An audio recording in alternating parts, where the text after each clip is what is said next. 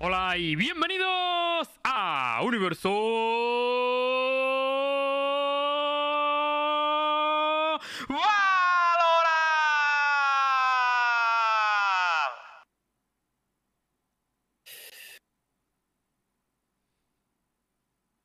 Hola. Buenas. De repente todos en silencio absoluto, tú. No es que he dicho a ver, a ver si Star dice algo al final, la tibia pollita, pero no, no, no ha, no ha ocurrido.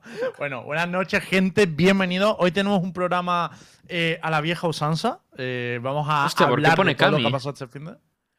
¿Qué pasa? Hostia. Espérate He que, cambiado pone- esta Ah, no, ¿no? ya está, ya está. Es que no se había terminado de guardar, ya está. Cami, Cami, ya no te llamas, ya no te llamas, ya no te llamas Cami, ya está. Ya te llamas Lucas Rojo. Cami. Podías dejarlo de Monji, ¿no? Lucas Rojo Monji, yo creo que le pega. Yo eso lo dejaba. Eh. Bueno, gente, hoy toca hablar de lo que más os gusta, de G2, eh, porque además están a un partido de meterse en la Master. Después de todo, de todo este camino, de todo lo que hemos hablado, eh, de que casi se le viera fuera de, de los playoffs y demás, ahora ya, mañana se juega el todo por el todo con Liquid, lo hablaremos, hablaremos también de la animación de Gil, del partidazo que vimos el otro día, probablemente uno de los mejores que se han visto de Valorant, de Fnatic contra Gambit, eh, que lo, lo comentaremos. Y en general vamos a hacer un repaso amplio de los playoffs de, de, de VST. Y ya, entrando un poquito en salsa, cambios en Ascent, cambios tochos, porque se anunció la salida de Boncol, y ahora hablaremos un poco de la situación de- del equipo. Bonicol. Cambios también. Cambios también Bonito. en NA. Guardel fuera de TSM. Esto es. Ah, qué locura. Esto es, eh, Qué locura, pero expected. O sea, bueno, lo- luego lo hablamos. Mm. Eh, bueno, y el fichaje de Singares, DDK y Mike en el staff técnico de Handresip, que también suena bastante, bastante bien. Y eh, si nos da tiempo, hablaremos un poquito de Latam. Y digo si nos da tiempo porque ha empezado tan tarde el partido de Claro. Latam que nos va a pillar un poco a la, a la mitad. Pero, pero bueno. Yo Sí, creo de que. hecho, lo- eh, en un principio, LATAM debería haber empezado a las 8, hora a las española. 9, a las ¿no? 9, a las 9. A las 9, vale, Hombre, vale. Y, ha sido y- una hora y- de retraso, pero no dos. claro, ¿y cuál ha, sido, cuál ha sido la razón esta de una hora de retraso? Problemas de audio en el stage han sido lo, lo Oh, que estaba shit. pasando en Latam. Vale, Eh, vale. También es que se han visto fotos de donde están jugando y es eh, se ve que no están en el escenario principal, están en una sala como auxiliar y es un poquito. Un poquito me. Pero bueno, Mm. empezamos por G2, chicos. Yo creo que es lo más lo, lo más tocho, ¿no? Para, Sí, sí, sí. De hecho, sobre todo porque parece ser que mucha gente ha dado por sentado de que G2 ya iban a estar fuera, ¿no? Y de hecho, eh, el tweet el tuit ese que puso Mix después de terminar el partido, que ayer muchos le decían que, que se retirara y hoy todo el mundo en el barco, ¿no? O algo así, eh, había puesto. Sí, Sí. literalmente, pero porque ayer tuvo un mal, un mal partido, o sea, hay que decirlo. Sí. eh, no tuvo incidencia con el Chamber ayer No, y eh, todo el mundo ya era rollo, eh, hay que benchear a mis No, vuelos. no, y para mí tal. ayer, para mí ayer tío, Nuki también estaba completamente desaparecido. O sea, no, no era el G2 que nosotros habíamos visto el día anterior. O el día, dos días antes, ¿sabes? O sea. A ver, la, la realidad es que para mí G2, si queréis entrar ya un poco en temática, creo que, creo que Mixwell eh, se ha adaptado muy bien al Chamber, pero a nivel de composiciones, tío, van sin jets, tío. O sea, no, no me mola mucho la- la- las composiciones que tienen en, en, en la, en la mayoría de mapas, por no decir prácticamente en todos. Que bueno, que les está funcionando y chapó por ellos. Pero en, en, por ejemplo, en Icebox, tío, están jugando con Killjoy. Que por cierto, Medo se sacó un partidazo de locos, by the way. Eh, contra. mm, fue contra Liquid, ¿no? Es que, eh, Contra Liquid. contra Liquid con- se, se marcó un partidazo, el aunque perdiesen ¿no? después. ¿Te refieres? Con el Breach y Con el el- y, con, y con la Killjoy también, en el Icebox. Un Icebox. Mm. En el Sí. Icebox con la Killjoy, el pibe se marcó un 3K, creo que fue en el overtime. Sí, sí, sí. que- sí, es que- crucial. Crucial. O sea, de locos. Que luego perdieron el Aunque partido, para bueno. en iVoox el mérito es de Judy que hizo de entry con la 6, también te digo. O sea. mm, Pero ves, a eso me es refiero, ese que, las compos. que comentar. Claro, es que las, las compos, tío, no. A mí no me molan. La compo el split, eh, que esto es algo que, que, que Lucas me mencionó, que estábamos viendo él, y- yo el partido juntos, aquel de, del Liquid. eh, que en- es verdad que no pueden, no pueden entrar en A eh, de ataque en split. O sea, de hecho, el, el ataque de, de G2 fue horrible en Horrible. split. Horrible. O O sea, no hicieron nada. Todos los, de hecho, de los partidos de ayer, todos los ataques fueron horribles. O sea, no, no, tuvieron un ataque bueno. Pero yo eh, creo que es por, por, las compos que utilizan, tío. Que obviamente si estás. O sea, la compo en split es mala porque no puedes entrar a A y solo puedes coger medio y entrar a B y es súper predecible. Y en Icebox, ¿qué decir, no? Es decir, llevas doble centinela, es normal que tu ataque vaya a ser una mierda. Pero ¿creéis que esto, esta incidencia también proviene un poco de la composición de Liquid? Es decir, no solamente la composición de, de G2 que no acaba cojando bien porque no tienes a una Jet, por ejemplo, pero también cabe destacar que Liquid está jugando con una composición de doble controlador. Sí, pero. ¿creéis que esto dificulta mucho más eh, eh, que a que G2 pueda adaptar de alguna forma esa compo? Porque hoy, por ejemplo, contra. Eh, joder, contra Gambit, sí, iba a decir M3 Champions.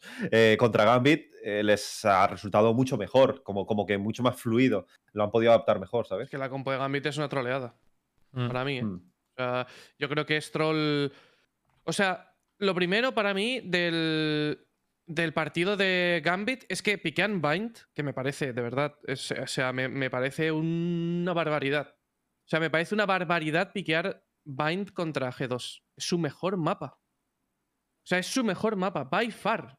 O sea, no es Icebox el mejor mapa de G2, es Bind, además, eh, de muchísimo. A mí es que lo que más me ha extrañado más que el pick es el baneo, tío. Que has quitado Haven. Como, tío, podías quitar Ivos o Vine, uno de los dos, y has quitado Haven. No, a ver, pero porque tienen permaban Haven desde hace dos años. Ya, pero si llegas a un playoff con un permaban, te pasa lo que te pasa, que, luego el más Pero Lembo, llegaron a ser finalistas de Champions con un permaban. Vale, pero. Con un permaban Entiendo que te puede salir bien, pero entendemos que eso es un problema, ¿no? A largo plazo, el, tener un mapa que no vayas a jugar nunca. O sea, yo, yo, lo veo así, porque de hecho. Sí, sí, no. Fanatic, sacó el Fracture, que lo tenía guardado durante el año, o sea, no lo había jugado durante todo el año, lo saca en playoff y tiene el Fracture mirado que flipa, que el Fracture del Fanatic es para estudiarlo, jugándolo al Postplan en un meta que supuestamente no que no fuera de, pop, de plan, pero que ellos le han sacado todo el jugo. O sea, es que para mí eso es una actitud de ganador, ¿sabes? Es decir, hostia, tengo un mapa guardado, pero no es que lo haya abandonado, es que lo tengo preparado para cuando tenga que sacarlo. Pero Fnatic ya podía haber sacado, pero es que no entiendo muy bien. ¿El Fnatic ¿El ya lo han baneado durante la temporada? No, no durante esta temporada, ¿no? No, no. ¿Contra quién? que no lo han baneado, solo que no ha salido, porque ganaban 2-0. Pero ha habido muchas ha llegado a quedar. Ah, claro, ha habido muchas instancias en las que ha quedado como tercer mapa, lo que pasa es que no, no lo juegan hmm. porque no llegan. porque, porque son infinitamente superiores. por lo que estoy viendo, sí que se lo han manejado muchas veces, pero ha sido rival siempre, no ellos. ¿eh? Porque por eso, que no, tal, vale, vale. Que no. Mm, no se ha dado. O sea, pero una cosa, y fuera de lo que evidentemente podemos decir eh, que la composición de G2, sobre todo en Icebox, es troll, pero. O sea, ¿Por qué? Es decir, bueno, o sea, no, porque sea es troll, sino, sino eh, ¿cuál es la fortaleza de esta compo? Ya es, simple decir defensa, no, pero de una forma mucho más exhaustiva. pero que hoy se ha visto la fortaleza, nada, por eso te digo. Hostia, pero, pero yo creo que la, la fortaleza debió salir contra Liquid, ¿sabes?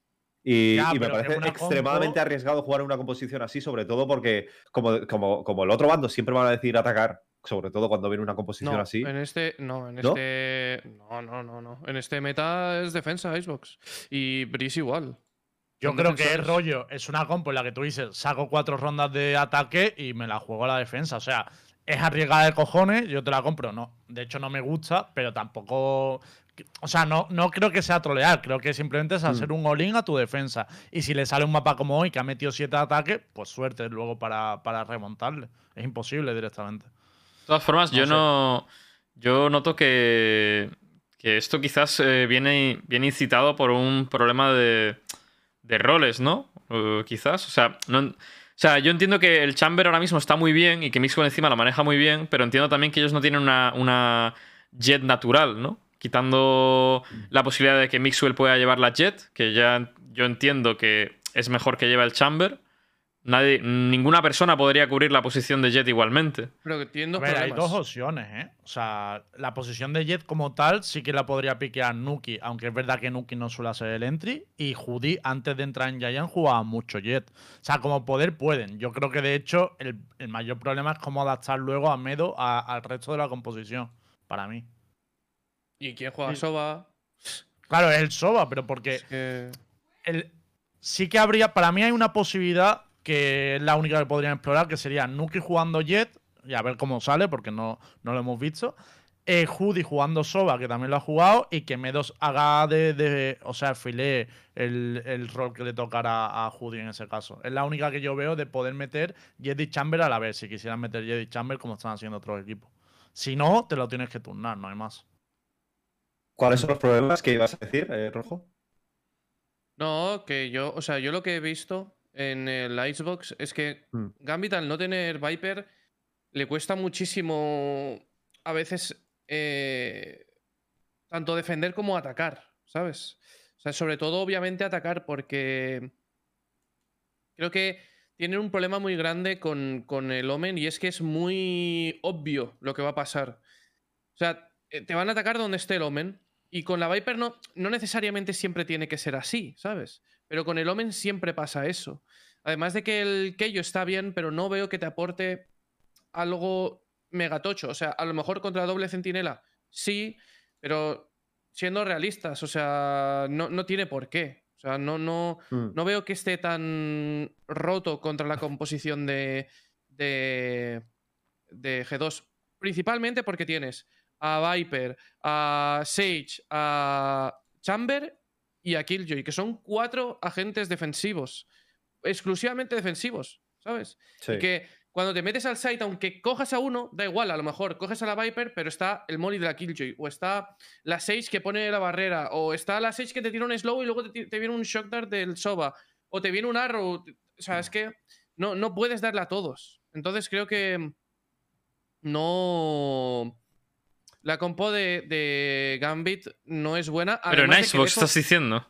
Sí, en Icebox. Ah, vale. Pero. Eh. eh, vale, eso, a eso iba. Que realmente en el Icebox. mm, mayormente yo creo que es que sería el, el, el underperformance de Defo, ¿no? Claro, aparte de que Defo. eh, no sé qué hace, la verdad. O sea, no, no, sé- no sé qué ha hecho. no sé qué hace. No sé qué ha hecho esta serie, ¿eh? Pero. Y también digo una cosa, y Nats igual, ¿eh?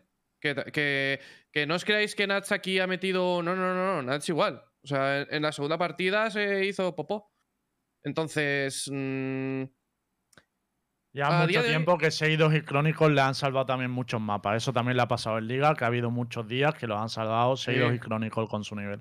mm, y hoy no ha salido. Y se ha notado que G2 es, es mejor equipo. Y, mm, y sobre todo en el Bind, que yo creo que Oscar ha cambiado mucho su playstyle, tío. Ha cambiado mucho. Creo que el, el perder contra Liquid le ha venido muy bien. Que ha empezado a jugar como tiene que jugar un Chamber. O te mueres primero o matas el primero. A tomar por culo. No hay más. Totalmente de acuerdo, O sea- tío. Hoy, hoy me he tenido que discutir con uno del chat, tío, porque decía, no, el chamber no es de lo que depende en defensa. Yo, tío, cuando tienes un chamber en tu composición, si en chamber no tiene incidencia en defensa, lo notas una barbaridad. Lo que te queda es esperar en el side. No puedes esperar en el side a ciertos equipos. Y no lo digo hoy por Gambit, pero por ejemplo con Liquid te penaliza una barbaridad, como les esperé los side eh, simplemente. O sea, yo estoy de acuerdo que hoy hemos visto al Miguel que esperábamos. O sea, y ha salido cuando ha tenido que salir. A mí la, Y- a mí la compo de. De. mm, De esta gente, coño. De, de Gambit, tío. En, en Icebox no me, no me disgusta. O sea, a mí el, el Omen es lo único que quizás eh, me chirría un poco. Porque, joder, ya tienes flashes y encima tienes al, al Kaio y al Soba. Que, que- que como combo en, en Icebox me parece brutal. Pero. Pero quitando el, el tema del Omen, tío, la compo no es mala. O sea, Pero yo el- el- noto el que. es no- Omen Only Smoker. Ya, ya. Entiendo que además eh, la Viper es mucho más. En este mapa, aunque los humos son estáticos, sí que es mucho más versátil. Las rotaciones son muy lentas. Encima, el orbe de medio ejerce muchísima presión cuando te dé la gana. Y tener un smoke nada más para entrar, si quieres ejercer presión en medio con un humo, es una mierda, la verdad.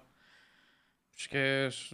Es un mm, poco raro, la verdad. Sí. Es que el, el, el Omen es lo único que me, que me chirría, pero Es que yo creo que ese partido, o sea, yo no he visto el mapa, la verdad, no, no os voy a engañar, estaba en, la content porque Heretics me ha hecho ir allí, pero lo, lo que yo achaco, viendo el resultado 8-13 y tal, y que Defo a 5 frags, es que Defo ha sido un. ver G2 a Star, eh, cuidado. No, ha sido hoy más que nada. Pero. Em, ha sido el, tema de que Defo vaya 5 kills, tío. es que al final es, un, es una Jet que tienen en el Icebox. O sea, es un mapa muy fuerte para Jet y. Y sin embargo, el pibe se ha hecho 5 kills. Que habría que ver las 5 kills que se ha hecho también, que a lo mejor no tiene incidencia ninguna en ninguna ronda. Hay que decir que o sea, para mí el punto Es que va 0-5 en, en, en First ha salido a su máximo nivel, me quiero referir. Han mm. ganado todos los duelos que podían ganar y un poquito más también. O sea, también se ha notado ese chip de G2 de hoy de decir, eh, nos lo jugamos todo. O sea, lo soltamos todo aquí para adelante. Y en cierta manera creo que G2 es especialista en eso, porque hablamos mucho de la presión que se tiene por jugar en G2 y tal, pero ¿cuántos, cuántos rosters de G2 han, han llegado a fases finales por el lower bracket o han ganado en el último partido? O sea, creo que eso se nota también porque han salido hoy mm, a, muy, a un nivel muy, muy top. sí, sí, de hecho G2, G2 transmite esa sensación, en plan, cuando vienen de perder un partido, sabes que el siguiente partido da puto miedo, ¿sabes? A, a mí siempre me ha dado esa sensación G2 de ahí que apostara por ellos. Pero vamos, que. Pero sí que es cierto que Gambit contra G2 han estado completamente fuera, tío. Mañana es una movida, ¿eh?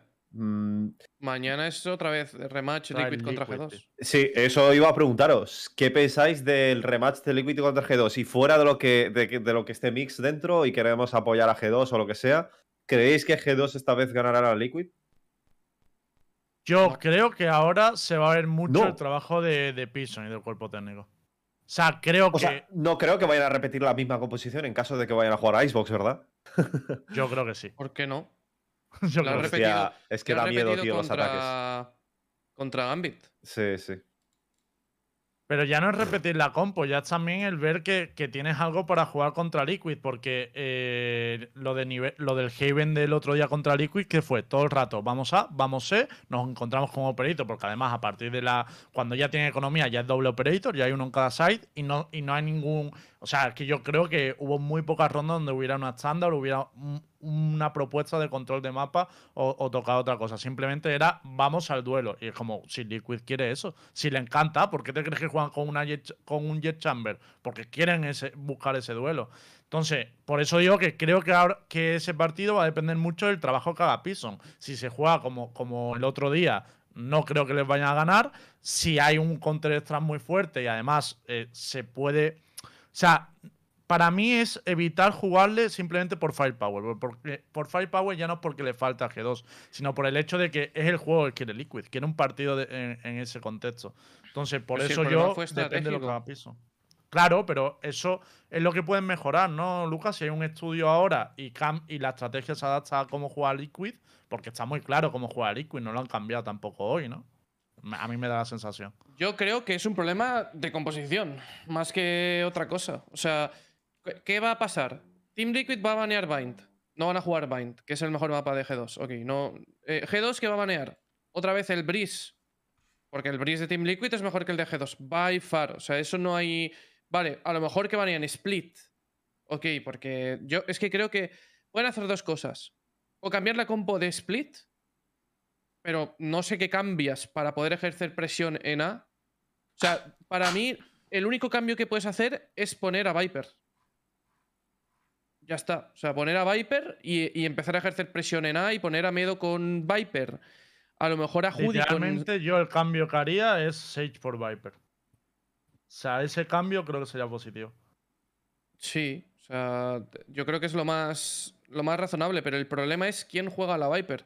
Porque la tiene que jugar Medo, ¿no? O sea, le pones a Medo con Viper y a Judy con Sería Medo Viper y Judy que juegue un Flasher. Si no quiere Bridge, que juegue el Keio, pero. No, yo, creo que eso está bien. O sea, ese cambio haría que puedas ejercer presión en A. Que es lo único que le fallaba a G2 También te digo, si en el único mapa que no necesites un soba no puedes adaptar tu compo, tienes un problema jodido, ¿eh? O sea, porque ah. en ese mapa es en el que menos problemas puedes tener en teoría, porque Nuki lleva la race, está bien.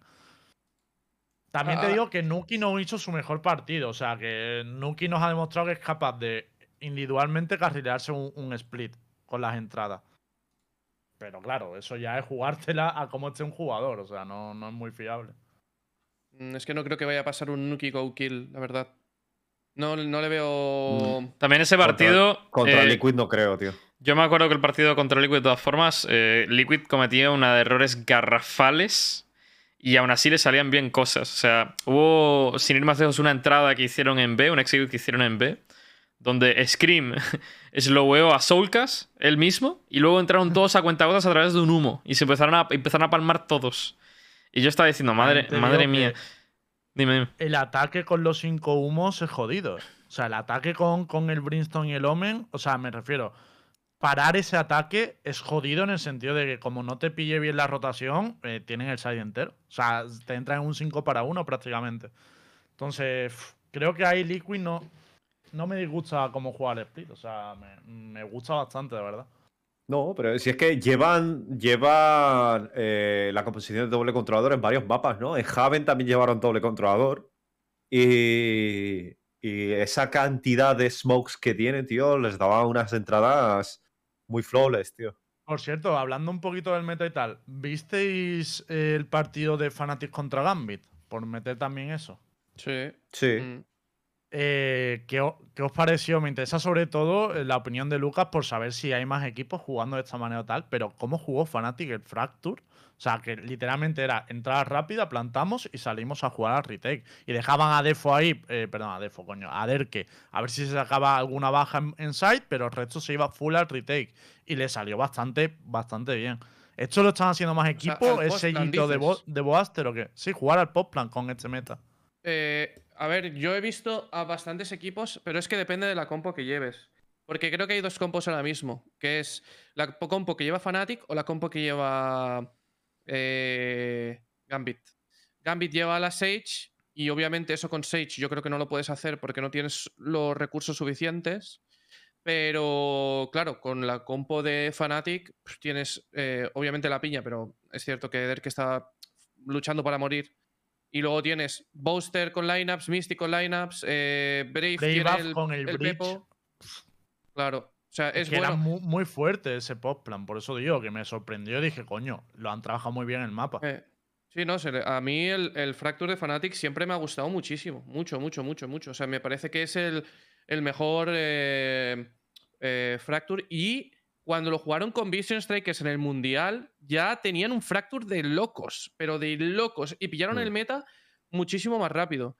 Y sí que es cierto que la Viper a lo mejor en defensa pierde muchísimo, pero es que claro, la defensa de Fnatic, tío, es micro, micro, micro, micro, micro, strata. Es que es muy loco. O sea, mm. está como mm. muy o sea, la Viper pierde si no tienes cosas preparadas. Pero si tienes un huevo de cosas preparadas como tenía Fnatic, la Viper es un poco irrelevante porque lo único que hace es, bueno, pone el smoke. Va a activar las, dos, las, dos, utilidades y ya está, ¿no? claro, claro, o sea, es tranquilamente. No, necesitas nada espectacular. Eh, entonces creo que, que sí, que funciona. O sea, obviamente el, el, Fracture de Fnatic yo creo que es el mejor de Europa, siempre lo he dicho. desde Y, y tienen, ¿qué tienen? Dos Fractures, ¿no?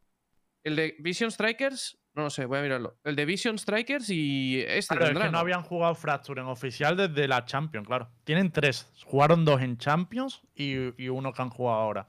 Y uno es el de Vision y el otro no me acuerdo. Pues imagínate. Es como su, su mapa comodín, ¿no? Si se queda libre, es un mapa que muchos equipos optan por banear o por, ni siquiera jugar. Y si se queda libre, pues es un. Eh, es como lo que hicimos nosotros contra Koi, tío. Es igual, porque la sensación que te da Fracture es que no puede ser tu mapa main porque es una mierda, porque todo claro, el mundo Claro, claro, por eso. Y, pero es su mapa como di porque lo tienen bien entrenado, bien mirado, saben jugarlo bien. Y si, y si toca de Decider, es un 2-1, prácticamente. lo jugaron contra Cloud9 y Vision Strikers con la misma composición, pero en vez de Brimstone con un Astra, y ahora contra Gambit eh, han quitado Astra y han implementado Brimstone. Exactamente el mismo, la misma compo, eh, adaptando al playstyle. Curioso. Sí, el, rollo está en que te da una ventaja en eh, tener el Fracture de cara al BO3 por el hecho de que, eh, por ejemplo, contra Gambit para mí tenías que o banearle el Breeze o, banearle el Fracture, uno de los dos. Y claro, como Fnatic es de los que tiene el Fracture entrenado, pues deja el Fracture abierto y si hay que jugarlo, se juega. Mientras que otro equipo hubiera tenido que llegar, muchos de los que tienen el permaban de Fracture y decir, tío, pues tengo que quitar Fracture, porque es que si no me lo va a jugar esta gente. Y te comes el bridge de, de Una Gambit. cosa muy buena, una cosa muy buena que tiene eh, Fnatic ahí, eh. El haber entrenado eh, el, el nuevo mapa a fuego y el tenerlo perfectamente preparado. Y luego están preguntando mucho qué posibilidades creéis que tiene eh, G2 mañana, o sea, en porcentajes. Yo creo que es muy factible, la verdad. Yo diría un 60-40 para, para Liquid. Tío, pues yo creo que es más cerca que eso. Yo creo que está muy cerca del 50-50. 50 para ti. Mm. Para mí sí. Es que claro, también Mm. con el nivel que han salido hoy te lo Claro, compraría, ¿sabes? exacto, exacto. Yo creo que con el nivel de rendimiento G2 de hoy es un- se vuelve un 50-50 esto, tío. Lucas está temblando, no os quiere decir porcentaje. Que siempre que digo algo pasa lo contrario, ¿sabes? Entonces. Pues di, Nah, di- di pero- que Liquid sin No podemos crear yo creo, de creer verdad, eh, el yo creo que Liquid va a ganar. Hostia, esto no es sé- curioso, tío. Yo tengo la sensación de que Liquid va a ganar, pero. Pero también tenía la sensación de que G2 iba a ganar el otro día, eh, de que G2 iba a perder hoy. Entonces, claro. Entonces, yo creo que Liquid, por si acaso, votad a G2, porque. pero mi corazón me dice que va a ganar Liquid eh, por la. Por el map pool, tío. Por el, por el puto map bueno. pool. Es por el, por el bind, tío. Si a, si a G2 le dejas jugar bind, pierdes la serie. Estoy convencido, porque les das una confianza muy tocha. Porque dicen, hemos ganado. Ya está. O sea, en su cabeza es hemos ganado, hemos ganado, hemos ganado. Liquid se lo va a quitar de primera igual que el otro día. O sea, eso no tengo ninguna duda. Mm. Sí. Sí, es que, es que ese es el problema. Yo creo que el tema de los, eh, de los bans van a ser muy similares a, o, o por no decir iguales, a, al de la Winner Bracket. No hay, no hay muchas más opciones porque No. Liquid realmente hoy le- lo que le ha quitado a Gil es el Fracture. A G2 no creo que le vaya a quitar el Fracture, no creo que le tenga miedo al Fracture de G2. Que esa sería otra, o sea, una opción será que, que G2 ahora tenga el Fracture muy bien y sea su en la manja. Pero Manja. creo que, que se la han guardado demasiado tiempo si es así. No sé. Yo coincido un poco con Lucas que- en, que a, en que a nivel de map pool parece que tiene un poquito más las de perder G2 y que los bans van a ir por ahí, ¿sabes? O sea, es evidente. Ya lo hizo Liquid la última vez el ban de Bind y, y fue su primer ban. Lo va a volver a hacer 100%. O sea, les ha salido bien la primera vez. 100%. Van a repetir lo mismo. Lo que, el- los únicos que pueden banear son. O sea, los únicos que pueden cambiar son G2. Y es que no tengo claro lo de Breeze. De verdad, eh, porque. es que el Breeze de G2 es malo. Eh, entonces, claro. Eh, no sé. Yo viendo hoy el Breeze de Liquid, no, no se lo A ver, jugaría. hay que recordar también que Medo salvó una cantidad de rondas muy críticas en el Icebox del otro día y que pintaba 2-0 de, de locos, ¿eh? También. Se fue a tercer mapa porque Medo se sacó la polla en dos o tres rondas, tío, muy locas. Sí, sí, era 2-0. ahí. O sea, el otro día era 2-0 de Liquid. Hmm. Era 2-0. Fue muy loco. A ver, también es verdad que Scream en un par de rondas metió un- un- unas tapas de locos también. Sí, sí. Yo, mira, tío, solo veo dos qué opciones. Yo solo veo dos opciones de sorpresa. O que salga un Fracture salvaje por ahí, que no lo creo. O sea, eso es más sería con el corazón que con otra cosa. Pero sí que tengo una sensación de que el split, cambiando cosas, lo pueden intentar luchar. O sea, que ganen split y ahí. Tú no tenéis, no hay, no hay clip del 3K que se hizo Medo en el overtime, ¿verdad? Porque de verdad que me parece un, un cambio. O sea, yo nunca había visto a Medo con ese nivel de firepower, ¿eh? En plan, eh, o sea, ese 3K es loco. O sea, le sale uno por debajo de él, lo mata, eh, hace flick a- arriba a Pipes, lo mata, se va un poco para atrás, le sale otro, lo mata. Y todo prácticamente instantáneo y de, y de flick, ¿sabes? A Medo le ha y- sentado que flipas el cambiar de rol, tío. O sea, el salir de- de la- del bucle de Sierra Mapas todo el rato. tío. El del bucle del Cypher, tío. Del bucle del Cypher. Le ha sentado bien, Es que la te verdad. sientes peor, yo creo, cuando te tiras mucho tiempo Pero que jugando yo creo que el no tienes Cypher- confianza para ningún duelo. Pero que aparte creo, que yo creo que el Cypher, yo creo que ya está existiendo el Chamber, eh, está en una situación muy mala, tío. Te sientes, te sientes mal jugando el Cypher, sabiendo que, sabiendo que puedes picar en cualquier momento y cagarla, porque en el otro lado puede haber un Chamber jodándote la posi y una Jet jodándote la posi, tío. O sea, el problema del Cypher es que a nivel mental tienes que sentirte como una puta mierda de que cualquier paso en falso que cometas dejas completamente vendido a tu equipo y sabes que tienes una gran posibilidad de perder el duelo. Porque encima ahora, tío, con el tema de que, si tienen Jet y tienen Chamber, hay rondas donde hay doble operator, tío. Entre la ulti del Chamber y la, y la operator de la Jet es putamente asqueroso. el Cypher, también te digo que según quien lo use, en Split y en Fracture, creo que la Zelda le puede sacar mucho partido. Es la única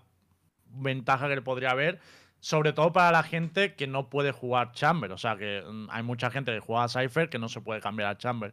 Y para esa gente sí que me queda esa esperanza de que en Split Fracture he visto jugadas con la Zelda que dices, hostia, le ha sacado un montón de partido a, esa utilidad. Pero, tío, a mí, a mí, a mí me parece un problema que empiece a haber eh, hegemonía entre, entre los roles de, del juego en el competitivo, tío. Que sale un personaje que es muy bueno en duelos y, que además ofrece una utilidad muy similar a otro, a otro que cubre su mismo rol y ya automáticamente los equipos empiezan a adoptarlo sistemáticamente, ¿sabes?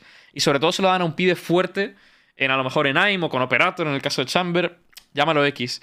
Porque Jet y, Chamber, tío, son dos agentes que dominan en sus roles, en duelista y en centinela.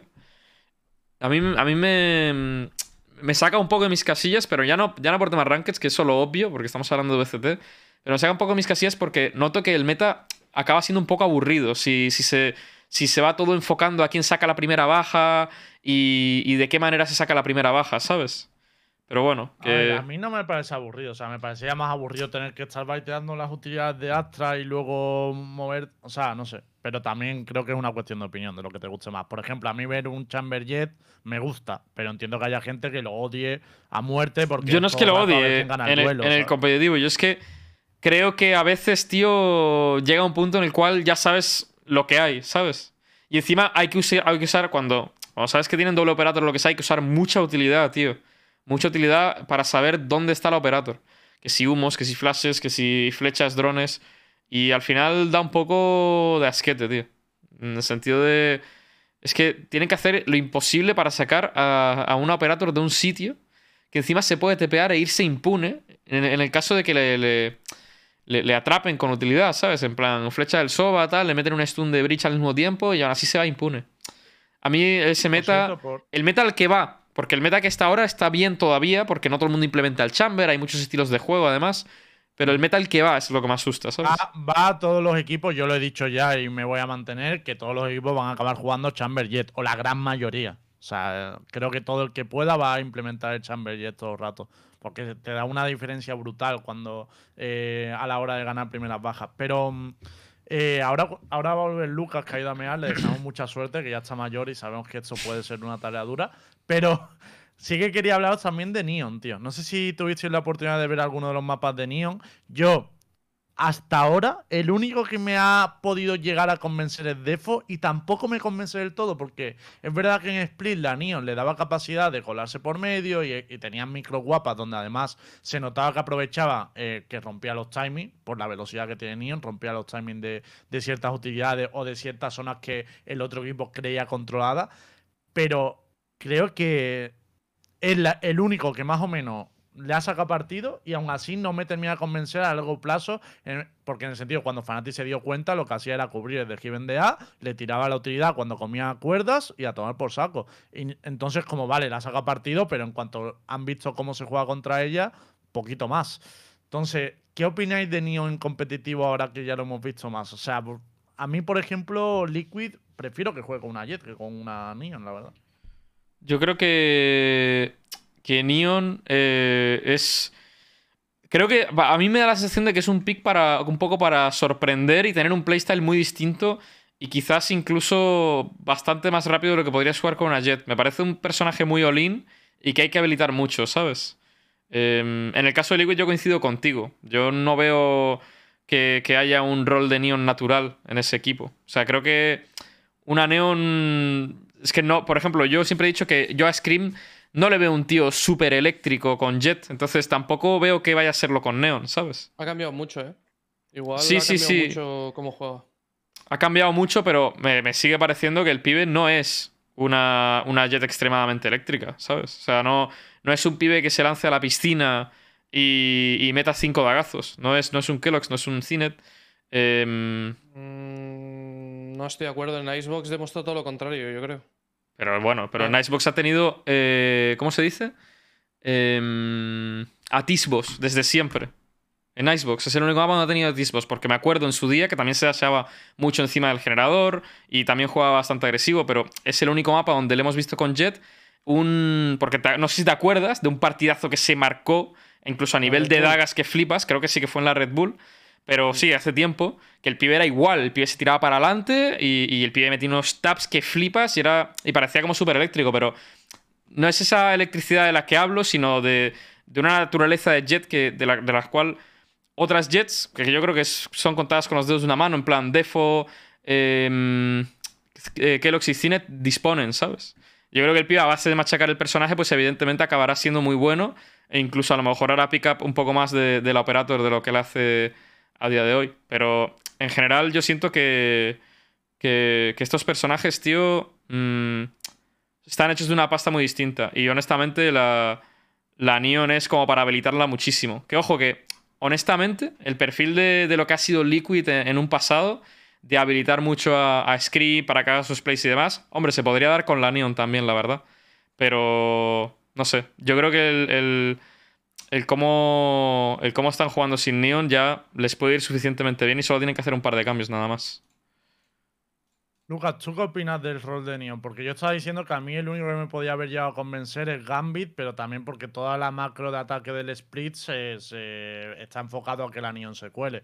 Y que cuando leyó Fnatic también le jugaba desde atrás y ya no le salía tan bien. Eh, porque le bloqueaban luego en cuerda. ¿Tú qué opinas de, de Neon ahora que lo hemos visto más en competitivo? ¿Te convencido o no? ¿O cómo lo ves? Que es un pick, tío, que... ¿Sabes qué pasa? Que el pibe tiene que ser buenísimo con la Neon. Claro. No sirve... No sirve... Es que con la Race, por ejemplo, uh, Nuki no es un pibe que, sea, que sepa meterse los dobles H's de locos, ¿eh? ¿eh? no sabe... De hecho, cuando, cuando entrenábamos con G2, y aún así que ha hecho muchísimas buenas plays con los dobles H's, ¿eh? Pero Entendedme, que no es un pibe que. No es un flights. Sí, exacto, no es un flights, que lo tiene todos los dobles HL optimizados, sí, sí. Claro, no es un, no es un bunny, no es un. Mm. Es muy inteligente a la hora de meterse los dobles HLs, pero no es mecánicamente un pibe que sea Dios. pero la race es mucho más sencilla. O sea, tú metes la piña, metes la rumba y a lo mejor. A día de hoy, un jugador profesional sabe hacer el doble satchel, cualquiera. O sea, no, no es algo difícil. Entonces, la race es un pick mucho más sencillo y que en muchas ocasiones lo veo más óptimo. Con la Neon tienes que tener strats con la Neon, formas de ganar cosas con la Neon, eh, referencias con, el stun. Ah, tienes que entrenar a muchísimo cuando realmente la puta race es tiro la rumba, pum, doble satchel, ya he ganado una zona. Es que no, no, no, no, no. Por eso siempre creo que la Jet o la Race van a estar por delante, porque son agentes a día de hoy que, que están mucho más optimizados para jugar en competición. O sea, la Neon es muy buena, pero es demasiado difícil. O sea, tienes que tener 10.000 millones de micros. ¿Y qué equipo tiene eso? ¿Qué equipo de Europa tiene 10.000 millones de micros? Fanatic. Guild puede estar. en... lo intenta en el ataque, ¿no? Sí, pero. ya hemos visto cómo le sale. No le sale bien, ya, ya, pero lo ha intentado, ¿no? es lo que digo. Que joder, no sé, no. De hecho, Gambit a mí me ha decepcionado mucho. O sea, ha estado a eh, rondas de estar en Islandia a pasar a irse. Y de la forma en la que se han ido, porque la verdad. 0-2, claro. Claro, claro. O sea, es que no. O sea, no han dado una guerra espectacular. O sea, creo que G2 ha sido mejor. Ya está. Y no ha habido discusión hoy. Ha sido como G2 es mejor equipo que Gambit, se acabó. Y ayer estábamos hablando, no, es que Fnatic, estos dos equipos son la puta polla. Al día siguiente, Gambit a tomar por culo. Bueno, gente, una locura. Y por cierto, así dato curioso: los tres equipos que han ganado las LANes del año pasado, Sentinels, em, Masters 2, Gambit Masters 3 y Ascent Champions, eliminados. No van a la LAN de este año. Ninguno defiende título como tal. Mm. Ah, yo no lo veo mal, ¿eh? que la gente está como diciendo, guau, qué pena y tal. Yo, a mí me gusta que haya varias. De hecho, que vengan equipos diferentes. Claro, de hecho, en la Masters anterior nos faltaron esos equipos con fanbase tocha y, a la que muchos, mucha gente apoya. Eh, tampoco estuvo 100 Thieves. También os digo... Perdona, es que quería hacer un inciso con algo que has dicho ahora de la fanbase tocha de los equipos y tal. Pero también os digo que creo que mientras más pasen los años, y este año ya lo he notado eh, la gente ya tiene más afinidad por algunos equipos por, la, por lo que han hecho el año pasado también, ¿sabes? Yo he notado que los partidos de Gambit la gente incluso los ha vivido un poco más, tío. Pues los conoce más. Eh, el equipo se ha mantenido prácticamente. Bueno, se ha mantenido idéntico. Eh, no ha hecho cambios. o sea, noto que, que, con el paso del tiempo los jugadores, evidentemente, se van a quedar más o menos los mismos. Habrá alguno que, que se caiga por el camino y, se retire o baje a tier 2 o lo que sea y, y entren nuevos jugadores, pero a fin de cuentas esto al final será como el CS. Incluso en España habrá muchos fanáticos de Navi y muchos fanáticos, bueno, de Navi en, este caso mm, no creo que no creo, la verdad, pero de Gambit por ejemplo sí o de uy, perdón, o de o de Liquid o de, o de otros equipos a nivel internacional porque realmente Fnatic siempre ha tenido también su parte de fanbase en España, ¿sabes? Y en y en Valorant es verdad que que el año pasado no se vio tanto. Que, hubiese mucha fanbase por otro. G2, por ejemplo, en Puede petar lo que flipas. De locos. Europa lo peta mucho. Y además mm. es que Booster, yo creo que a Booster eh, le gusta a todos, tío. O sea, es un, es un pibe que les gusta a todos. Entonces, independientemente de que no te puedas sentir identificado a lo mejor de Fnatic, claro, como es tan carismático, al final también pillas un poco de cariño a Fnatic, ¿no? En plan, ya, sé que no es un Mixwell, pero dices, mm, pero también apoyo a Fnatic no, porque pero me cae muy bien Booster, ¿sabes? O sea, yo creo que en la comunidad española tenemos la suerte de que tenemos a Miguel y hemos tenido jugadores como Coldamenta también muy implicados en redes, en, tener presencia pública y demás. Pero es que en la comunidad inglesa prácticamente casi nadie hace nada. Y Boaster sí que está ahí. Y todo el rato está generando contenido, memes mm. por, por Twitter, están dando. y, y Jinsu, Jinsu es su pareja, ¿verdad? Si no recuerdo. Si me no recuerdo. Ah, y Jinsu. Ah, pues pues Jinsu hace mucho contenido, bueno, solía hacer no sé si siguen haciendo, la verdad, pero mucho contenido con él a nivel de entrevistas y tal. Y, quieras o no, para mí son las dos únicas personas que ayudan un poquito a, elevar un poco el, contenido a nivel anglosajón. Porque, honestamente, veo otras regiones a nivel de contenido. Kakuka, let's go. Y veo, otras regiones, o sea, Kakuka sí, Kakuka. Kakuka no, que lo tenía que decir porque no contaron con Kakuka el año pasado, ¿no? Coño, yo creo que eso fue un, error. sí, fue a la Champions, fue, ¿no? Mucho. Sí. Eh, no me acuerdo lo que estaba diciendo. eh, no sé. De Boaster y la fanbase estabas hablando. Ya, pero no me acuerdo lo que iba a decir. De todas maneras, que se va a cambiar de topic porque como hoy vamos a hacer programa cortito, porque nos ha coincidido también con muchas cosas. Eh, pero antes de cambiar de topic, os tengo que contar una cosita. Y es que no sé si os habéis fijado en el pedazo bicho que hay en, en la cámara. Y no me refiero a mí, que yo estoy siempre. Sino que por fin nos ha llegado el PS de Versus PS, que va a ser el patrocinador del programa durante todo, esta, durante todo este año. Eh, es el, ya fue patrocinador Versus Gamer el año pasado, pero este año Versus PC, es decir, toda su gama de ordenadores. Y mirar el bicho que me, que me han montado para, para tener aquí. Básicamente, eh, obviamente no es solo para que yo tenga un mejor ordenador, que también, gracias Versus, sino para que os cuente, pues, cómo ha sido todo el proceso de hacer el ordenador, que me lo manden. Y la verdad que mm, es de lo mejor que, podéis hacer. Llevan más de 15 años haciendo ordenadores, o sea que imaginaos mm, como para, para que no te, para que no, te ayuden. Y lo bueno, que esto es lo que os voy a contar, porque obviamente esto es una mención comercial, gracias Versus por mantener el programa activo, pero sí que quiero que sea informativa. Que mucha gente dice, no, es que Lembo, habláis de, ordenadores y tal, pero yo no tengo presupuesto para eso. Bueno, primero que tienen tres gamas diferentes. Tienen la gama gaming, la gama expert y la gama... Em, y la gama de profesionales, que voy a ver el nombre porque no me acuerdo. Pero básicamente tienen... Sí, es que sé que es para profesionales. Eso, la gama gaming, expert y office. O sea, según lo que tengáis. Pero es que aparte Primero, cada gama tiene ordenadores de diferentes precios, pero es que aparte tú puedes montar el tuyo. O sea, literalmente llevan 15 años haciendo ordenadores por encargo, donde tú eliges las piezas y ellos lo montan con todo el cariño, con toda la delicadeza del mundo. Literalmente, a ellos les gusta decir que son artesanos del gaming. Y yo lo corroboro, porque la verdad, con el cuidado que ha llegado al ordenador, con todo el proceso que, que han tenido conmigo y también el proceso que tienen postventa, porque aparte de la promo, mi ordenador también lo compré con ellos y hmm. os lo recomendamos al 100%. Os paso la web por si queréis renovar vuestro ordenador y eso, deciros que van a estar todo el año con nosotros la gente, la gente de, Versus y que gracias a ello pues podéis disfrutar de sus habilidades como artesanos del gaming. Es que me gusta a mí el, el ¿cómo lo llaman, tío? Os dejo por ahí un enlace y le podéis echar un ojo, aunque lo estáis viendo también en pantalla. Y bueno, el bicharraco para mí, eso sí, ¿eh? Lo de eh, interesante por aquí está preguntando, solo es en España, ¿verdad? Sí, bueno, en la tienda venden en España. O sea, para, para latas lo tienen más, más complicado. Sería para, para España.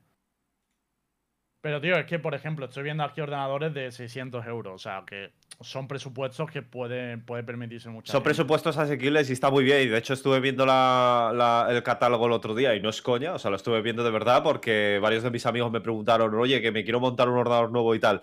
Y la verdad es que mm, venía muy bien eh, todo, todo cómo está optimizado el, eh, el pack de precio para los ordenadores que montan. Porque también, como bien sabréis, estos días eh, sobre todo el precio de las tarjetas gráficas son como muy desorbitadas y hay muchos productos que escasean y tal. Y he visto que ahí pues había un amplio abanico de opciones y, una, y toda la gama que tú puedas desear, así que, así que guay.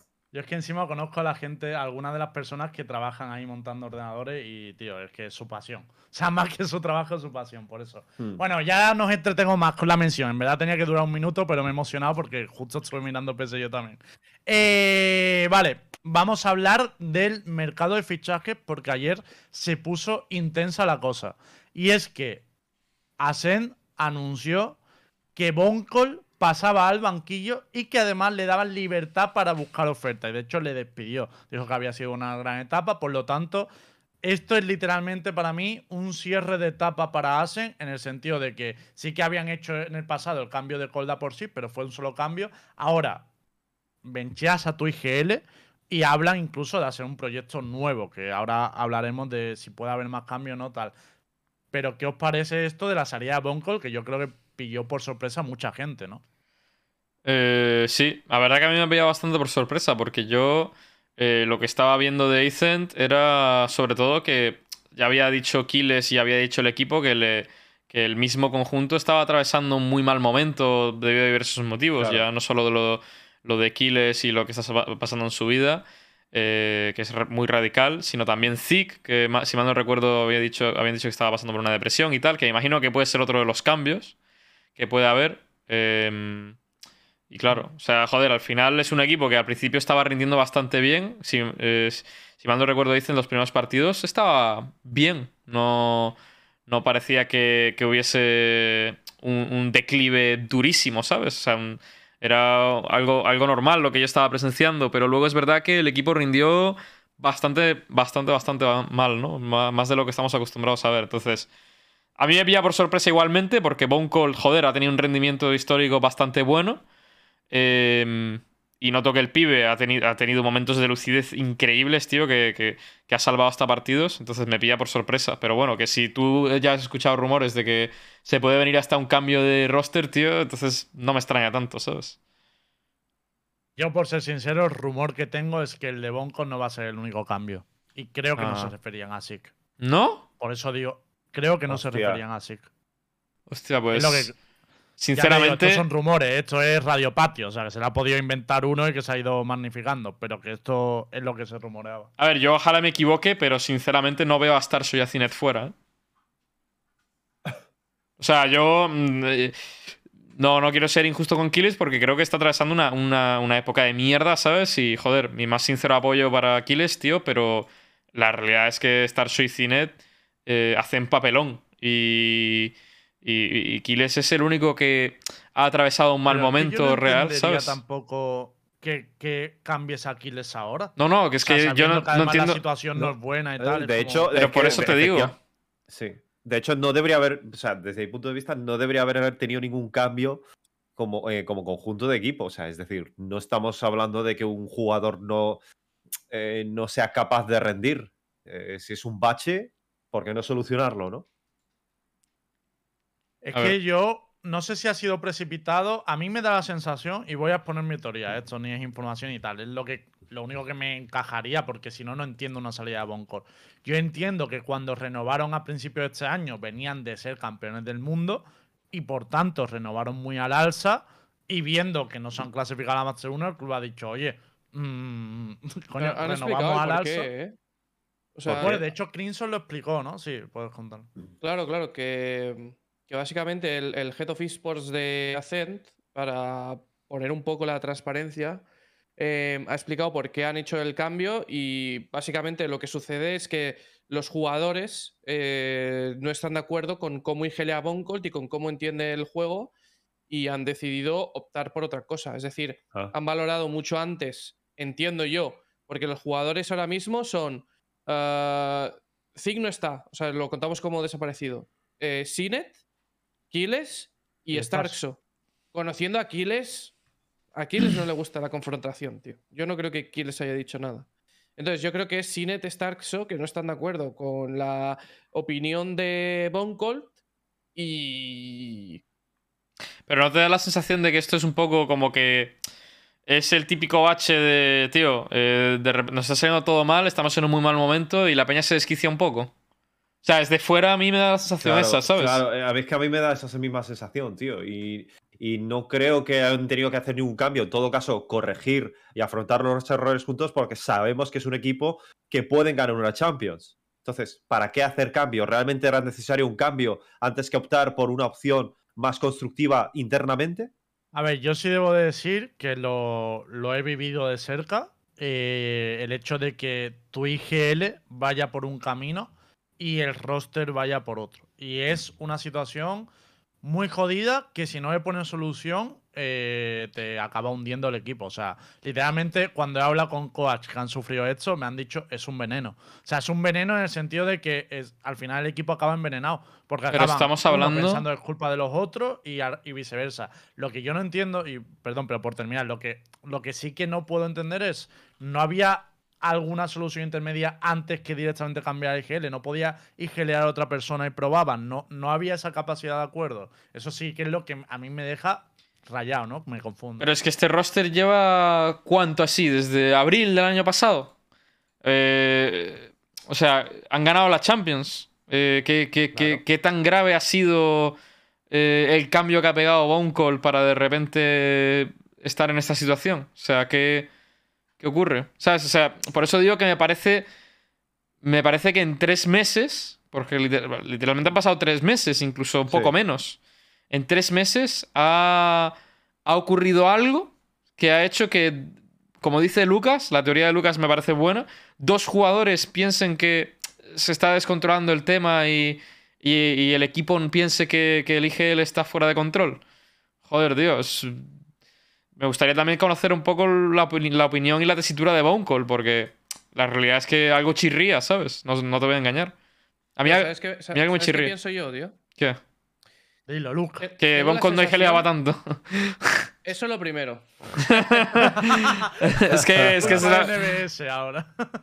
Es que yo creo que Boncolt nunca ha sido un main IGL y que ha recogido un poco las sobras de lo que había de Colda, es decir, un poco la teoría de juego de Colda, cómo hacía las cosas Colda, cómo, cómo presentaba las cosas Colda y Pero ahora ha dicho... Eso no es una teoría, ¿no, Lucas? Me refiero. Boncon no había sido IGL antes de que se fuera Colda.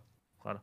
Ya, pero tiene que haber algo más, porque llevan así desde abril, ¿sabes? Abril Claro, es cuando se fue Colda. Hombre, lo que, ha- lo que hay yo creo es que ahora no ha funcionado. O sea, que La- mientras la- funciona la gente no se queja. Lo que ha habido es un cambio de meta muy tocho.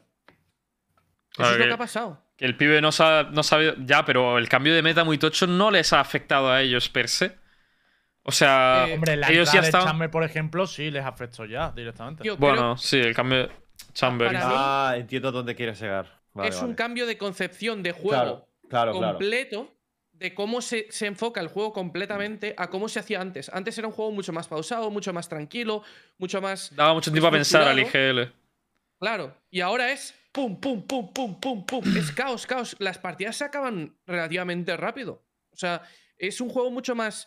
Menos táctico. Y que tienes que preparar nuevas cosas, obviamente. O sea, que Ya, pero que eso que dices es hacer ahora. un trabajo en torno a este meta. Pero eso que dices es ahora, no con la salida del Chamber. Mm, ya, o sea, yo creo sea- que lo ha, ha sido todo un poco. Pero piensa que no han llegado a playoffs por el meta este. Sí, hombre, pero el equipo ya estaba Está destrozado. o sea, entiendo. O sea, me, me parece que entiendo, entiendo lo que quieres decir, pero joder, a lo mejor eso es la- el cherry, Sí, la, la- la A gota. el- mí, el sinceramente, el- el- a lo mejor eso es el, el- el- sí, la guinda, ¿sabes? Pero la gota colmo del vaso. Pero a mí, sinceramente, me da la sensación de que no han salido las cosas y había que buscar un culpable. Y el primero que ha pagado es Boncol. Y ya ahora veremos si pagan más gente o no. Pero yo no creo que. No sé yo, si es una buena tío, opción. tengo, tengo- es que ten- tengo la sensación de que. Primero, Boncol no era tan IGL como parecía. Y segundo, es que que. eso es otra teoría. Que no.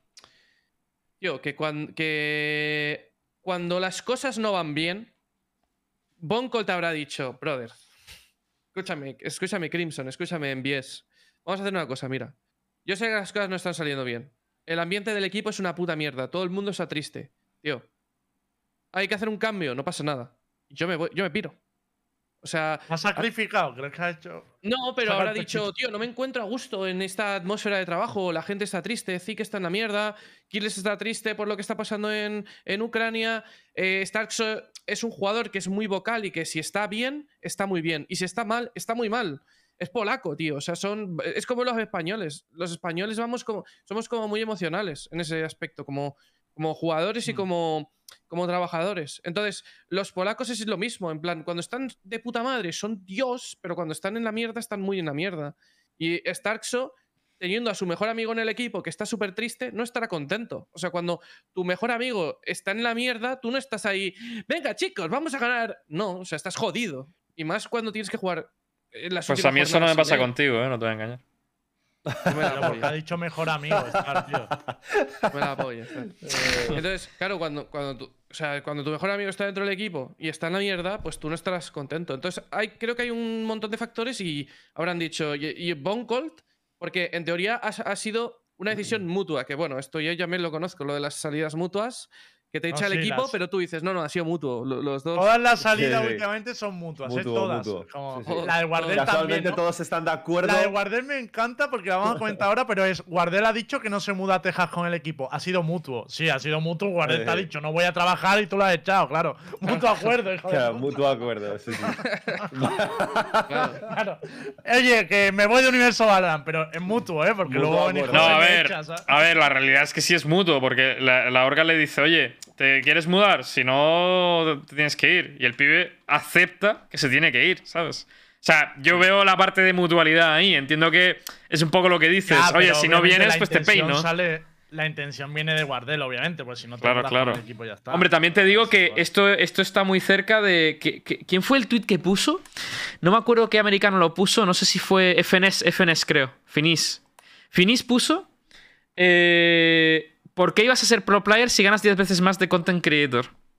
Lo puso él, tío. O sea, hay muchos eh, americanos que seguro que están en esa mentalidad, tío. Le De. podemos preguntar a Lucas Rojo, que es entrenador, y, y, y no le pagará poco. de content. También te digo, y no le pagará poco TSM, ¿eh, macho? Joder. No, pero en Estados Unidos lo que te tienen que pagar de anuncios en Twitch tiene que ser una burrada, chaval. Bueno, ya, en Estados Unidos otro rollo. Pero yo sí que te digo que ese problema, cualquier jugador o, o alguien que esté en el entorno deportivo y tenga bien trabaja su marca personal, la trabaje bien, Pero- al final lo, lo acaba teniendo 100%. A mí me pasa que podría estar eh, de content creator cobrando cuatro o cinco veces más.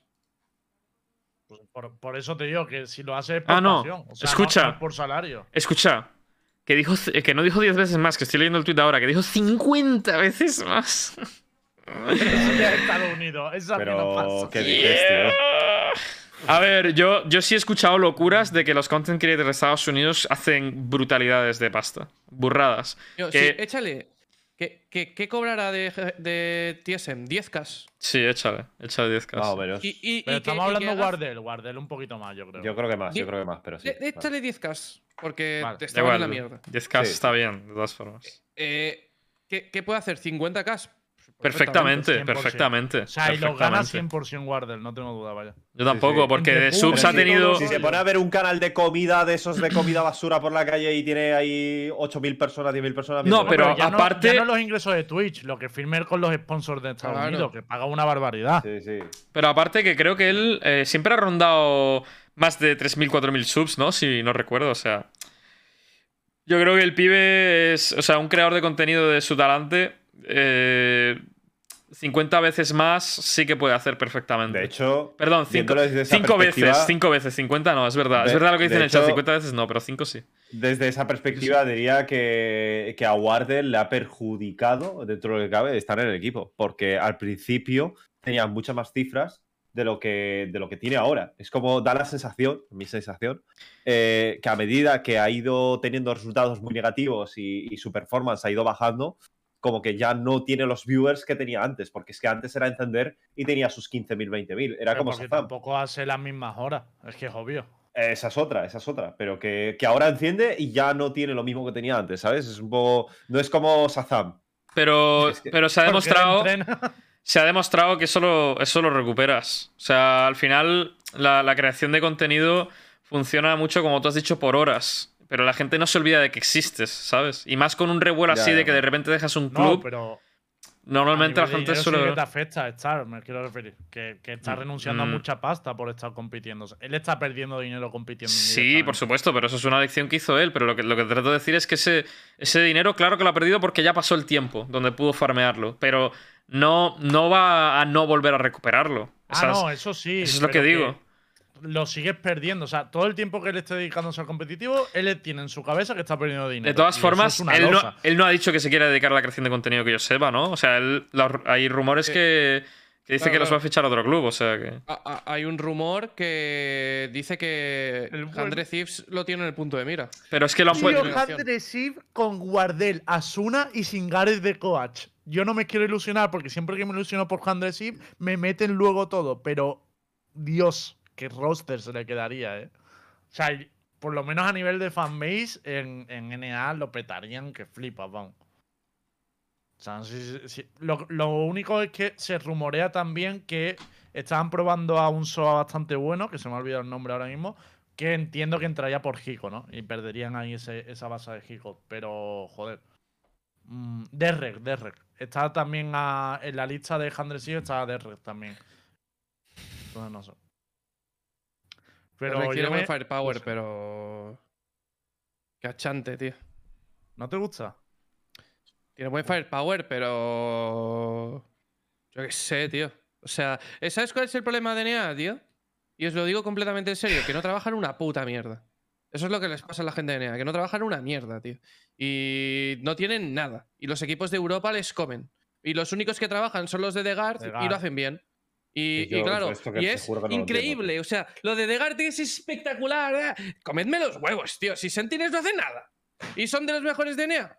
Yo esto no lo entiendo, puta. tío. Trabajad un poco, tío. o sea, no entiendo. en, el counter no pasaba lo mismo, ¿no? Hombre. No sé. Eh, Coño, en el counter, la mayor, muchos equipos norteamericanos eran muy tops.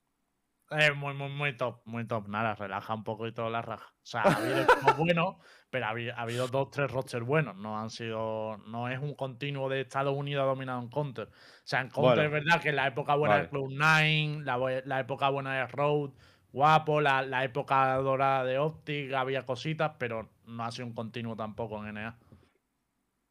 Es que es una eh, mierda, tío. Ya. Pero el rollo, tío. Sí que es, es cierto que incluso en el LoL se iban pegar... arrastrando casi siempre. O sea, creo, diríamos, diría que era la peor, de las peores regiones del mundo. Siempre estaba por detrás de Europa y Europa estaba detrás de China y China estaba detrás de Corea. Un par, un par, de picos donde, donde han estado. A, han tenido capacidad de competir. O sea, ni siquiera que fueran los dominantes, porque dominantes nunca han sido. Y, y ha sido en un par de etapas en concreto. Pero. Mmm, una, una cosilla. Joder, que lo Estáis hablando de Face, pero Face lo hizo como un roster europeo, cabrones, no lo cuento. O sea, la organización es de allí, pero el roster es europeo. claro, casi yo también. Cojonudo, ¿eh? no, me, no me jodas, pues claro, Face, claro.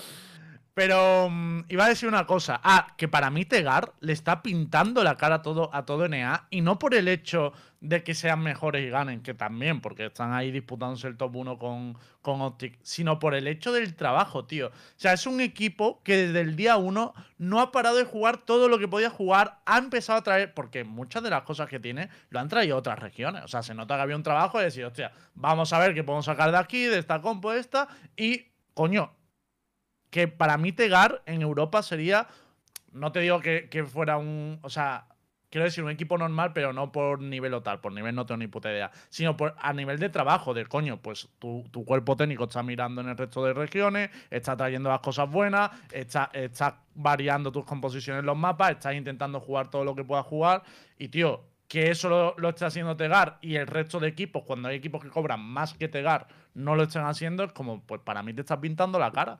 Porque te está demostrando que no estás cumpliendo con, con los recursos que tienes, tío.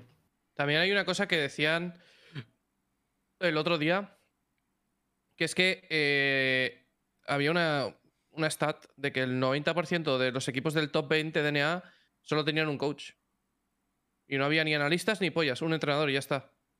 Y estaban comparándolo con Europa, que todo el mundo, a lo mejor el G2 no y tal, pero todo el mundo tenía más de una figura, ¿sabes? Hacen, tienen a Milán, eh, Fanatic Em, bueno, hasta hace poco tenían un strategy coach, eh, tienen un performance coach, tienen, ¿sabes? O sea, tienen 10 mil millones de cosas. O sea, que Team Liquid tienen, tienen a, un analista, o sea, que al final cada equipo tiene, tiene mínimo dos personas trabajando, trabajando ahí en, el cuerpo técnico. Y que eso no pase en, en NA, pues estaban diciendo que, que afecta mucho a, a cómo, a cómo son los equipos estratégicamente hablando. Hmm. De hecho, Andrés Iba ahora ha metido a Mike HD de analista, o sea que va a tener a. Y tienen otro más. Coach, Mike de analista. Ah, hay otro más, no lo había visto. Claro, claro. O sea, es eh, Shangares de head coach, uh, DDK de general manager, eh, Mike HD de, de como assistant coach, y luego de analista tienen a otro chaval, déjame que lo mire. Eh, eh que se llama Rocket. Se han formado un cuerpo técnico de locos la gente de Handel Es que son yo creo que ese es el paso. Ese es el paso. O sea, haz un cuerpo técnico fuerte y luego construye el roster en torno a ello, no, no al revés. Y de hecho, para mí, obviamente, en Handel sí se van a venir cambios en el, roster. Eso es más que obvio, ¿no? Pero para mí es los pasos que hay que seguir. Yo creo que, que el cuerpo técnico es lo más importante, tío. Es que los jugadores pueden ser muy buenos, tío, pero mira Sentinels. Es que si no tienes un cuerpo técnico bueno. ¿A qué crees que se debe que, en Estados Unidos el tema del cuerpo técnico parece que vaya un peldaño por detrás, tío, con respecto a otras regiones, bro? A que les obligan a trabajar. Y hay jugadores que no quieren. Pero tú crees que los jugadores tienen tanta presión sobre los, clubes allí, tío. Es que parece un poco loco, ¿eh? ¿eh? yo sé que muchos jugadores de NA prefieren no tener coach. Shazam lo ha dicho, que no quería un coach. Que no sirve para nada o, que no se fían de nadie. de decisión de Shazam dentro de Sentinel ha sido brutal. Eso estamos todos de acuerdo, vamos. No creo que nadie. Y para mí ese es el error, que no le puedes dar tanto peso a jugadores cuando ya, ya de por sí son jugadores con mucha marca personal, que saben que también tienen el streaming detrás. O sea, que son jugadores difíciles de controlar. Si encima mm, pues no le ponen nadie. Pero pues ¿qué, eh, o sea, ¿en qué, qué deporte funciona sin un coach, tío? O sea, ¿qué deporte funciona solo a base de jugadores? Pero ya no solo sin un coach. Con, o sea, ¿qué deporte funciona sin un cuerpo técnico atrás? Eso es, sí, exacto. O sea, es, que no tiene sentido. Literalmente como si un jugador de fútbol decidiera la alineación. Que no, no, es que no me fío de nadie. Yo tengo más conocimiento yo que, que, cualquier cuerpo técnico pueda tener. Es que, bro, si vas con esa mentalidad, tío, es que no vas a llegar a una puta mierda. O sea, eso no puede ser. Eh, por terminar el programa, que vamos a cerrar ya de ya, el último topic es el parche 405, tampoco hay mucho que contar. Simplemente, eh, Nerf a Brimstone, le quitan una baliza y le aumentan el precio de la que le queda a 200 créditos, pero eh, también han metido opciones nuevas de configuración que puedes copiarte la mira con un código y, así la puedes poner en tu string y que la gente la copie de puta madre y tal. Pero lo más relevante de este parche, curiosamente, no ha sido lo que salió en las notas del parche, sino todo lo que ha provocado en el juego. Porque el mismo día que salió el parche se descubrió un Silent Nerf a, Race, donde básicamente ya no podía sacar el arma en el aire cuando se tiraba el fardo, por lo tanto tenía que esperar a caer y sacar el arma, mm, una mierda. Y encima, además, no, no cancelaba tampoco el fardo la animación de la Ultimate, es decir, ya no se podía hacer la, la mecánica o no también de doble fardo y Ultimate. Pero bueno, ya han confirmado que es un bug, por lo menos. Que al principio había la duda, ¿sabes? Menos mal. Pero el problema es que no solo ha sido ese bug.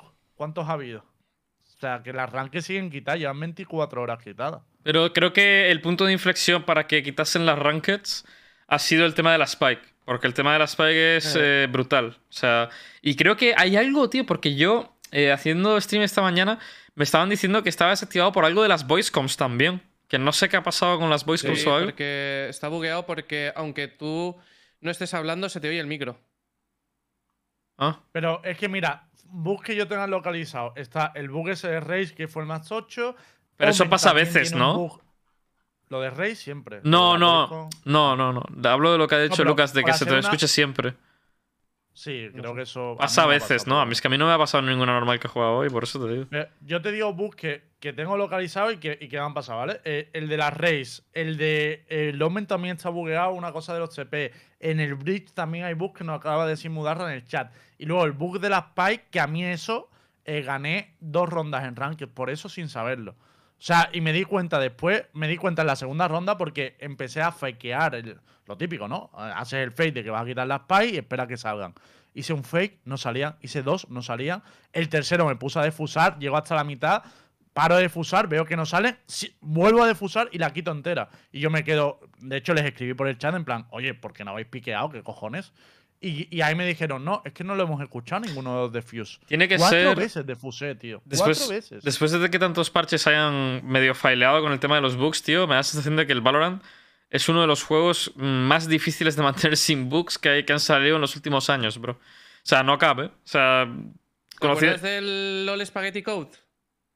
es verdad. ¿Te acuerdas? Me hago- es que me- lo mismo, se, me, se me asemeja mucho, ¿eh? Es igual, chaval. Pero, ¿sabes qué te digo? Que creo que conociendo a Riot, que siempre se esmera en el, en el quality control y demás, tío, eh, que de hecho es una de las pocas empresas de videojuegos que tienen que hacen eh, los chequeos de calidad a ellos mismos y que tienen un equipo enorme dedicado a ello, tío, me cuesta. Primero, dos cosas, ¿no? Que parece que no tiene un equipo tan grande como en el LoL, porque creo que el LoL en los últimos años ha avanzado muchísimo en ese, en ese aspecto. Y, y yo me acuerdo del equipo grande que tienen en el LoL, tío, y la verdad es que es una bestialidad. Tienen a esta gente externa contratada, ¿sabes? Me imagino que con el Valorant será un poco igual, pero me supongo que será un equipo más pequeño y les está sobrepasando la situación del juego, ¿sabes? Y me da un poco de pena porque el Valorant es un juegazo, pero la verdad es que, es que yo no quiero seguir machacándola, tío, porque al final estamos tirando piedras sobre nuestro propio tejado en cierto modo, pero es que los últimos seis meses de, de Valorant han sido medianamente horribles, tío, a nivel de juego. O sea, el balance ver, Yo creo que no ha sido tan horrible. O sea, creo A que nivel de jugar. falla, han es sido que- horrendos. Creo que tú también, o sea, hay muchos content creators que lo que pasa es que también jugáis mucho tiempo al juego, entonces Con más motivo. también- venís muy quemados también. Quiero decir, ha habido fallos que para vosotros han sido catastróficos y para el resto de la gente no ha sido tan heavy. Entonces yo creo que ha habido ¿Cómo? cosas muy buenas y cosas muy malas. No. creo que haya sido todo malo en los últimos seis Nadie- meses. y yo- eso no ha salido de mi boca, Lembo. Ni, ni me rayes. Pero en No, los no, últimos seis no lo meses. digo- no lo digo por ti, está, lo digo porque la gente tiene como esa sensación de, guau, es que en seis meses. No, tío, ha habido cosas muy buenas, pasa que siempre tendemos a darle más valor Pero a, ni- a nivel de, a nivel de gameplay han sido los, los seis peores meses de Valorant. De toda la vida de Estoy de acuerdo con estar, ¿eh? Tío, pero por de ejemplo, toda la vida de Valorant. a una persona, pregúntale a una persona que juegue Jet. Eh, eh, Era la mierda eh, a nivel de juego. Porque yo he visto a Jet divertirse mucho en streaming. No, no, pero la Pero, calidad ¿qué de las tiene que ver eso? nefastas. Eh, el emparejamiento desde que hicieron el último reset de la de Season eh, ha sido catastrófico. O sea, como una sensación de mal en peor, ¿sabes? Pero yo estoy de acuerdo con Star, tío. A ver, tío, el, el balance está estancado. Eh, los cambios más tochos han sido los de tal, y, y aún así en Rankeds tampoco te creas que el Astra tenía un inciso sobre la partida extremadamente elevado. Honestamente, yo veía una Astra cada 2x3 y tampoco es que fuese muy buena. O sea, a nivel de juego de jugador de a pie, a mí el juego está eh, de estancado. Ranked ha sido positivo, por ejemplo, tío. Es mucho más divertido Bueno, jugar el Brimstone, Positivo para el que juega a Bristol. ¿no? No, no para el que lo sufre, pero sí. esto- No, tío, y para el resto del equipo que le ponen una baliza también, porque a mí no paran de Cabrón, ha sido cuanto menos ha sido cuanto menos entretenido, pero hijo de puta, que llevamos con el mismo meta en Rankeds 400 millones de años y lo único que me cambias en el No, que Brimstone, tío. En el 403, estar, o sea, el cambio de los controladores fue hace un mes, no en cuatro años.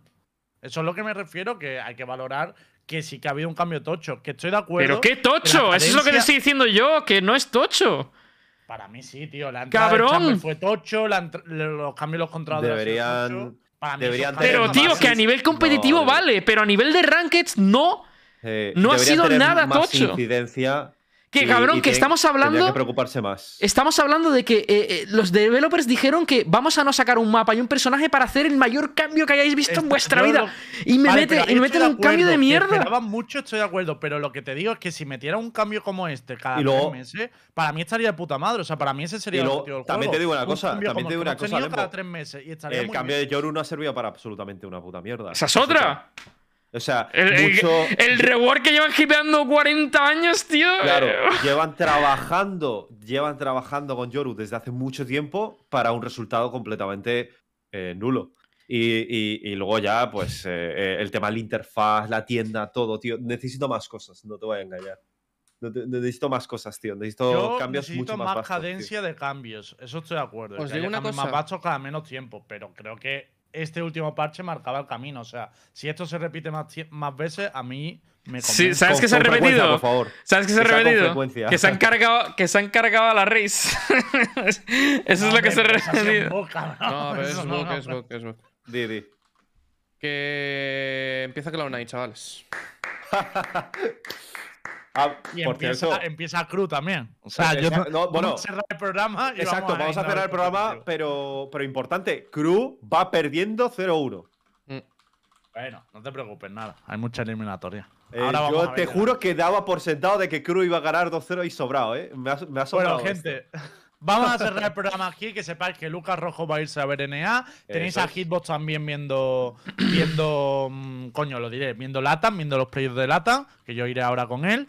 Y eh, nada, nos vemos el lunes a las 10 de la noche. Eso las gracias a Versus PC por este bicharraco y por apoyarnos y mantenernos durante todo este año. Y a la gente que os suscribís, que hoy no ha habido mucho, pero aún así nos acordamos de los que seguís suscritos. Muchas, muchas gracias. Nos vemos el lunes. Venga, Adiós. Adiós. Oye, que realiza yo. Espera un segundo, perdón. No estamos fuera todavía, no estamos fuera todavía, no estamos fuera todavía. Ya está. Adiós, pringao.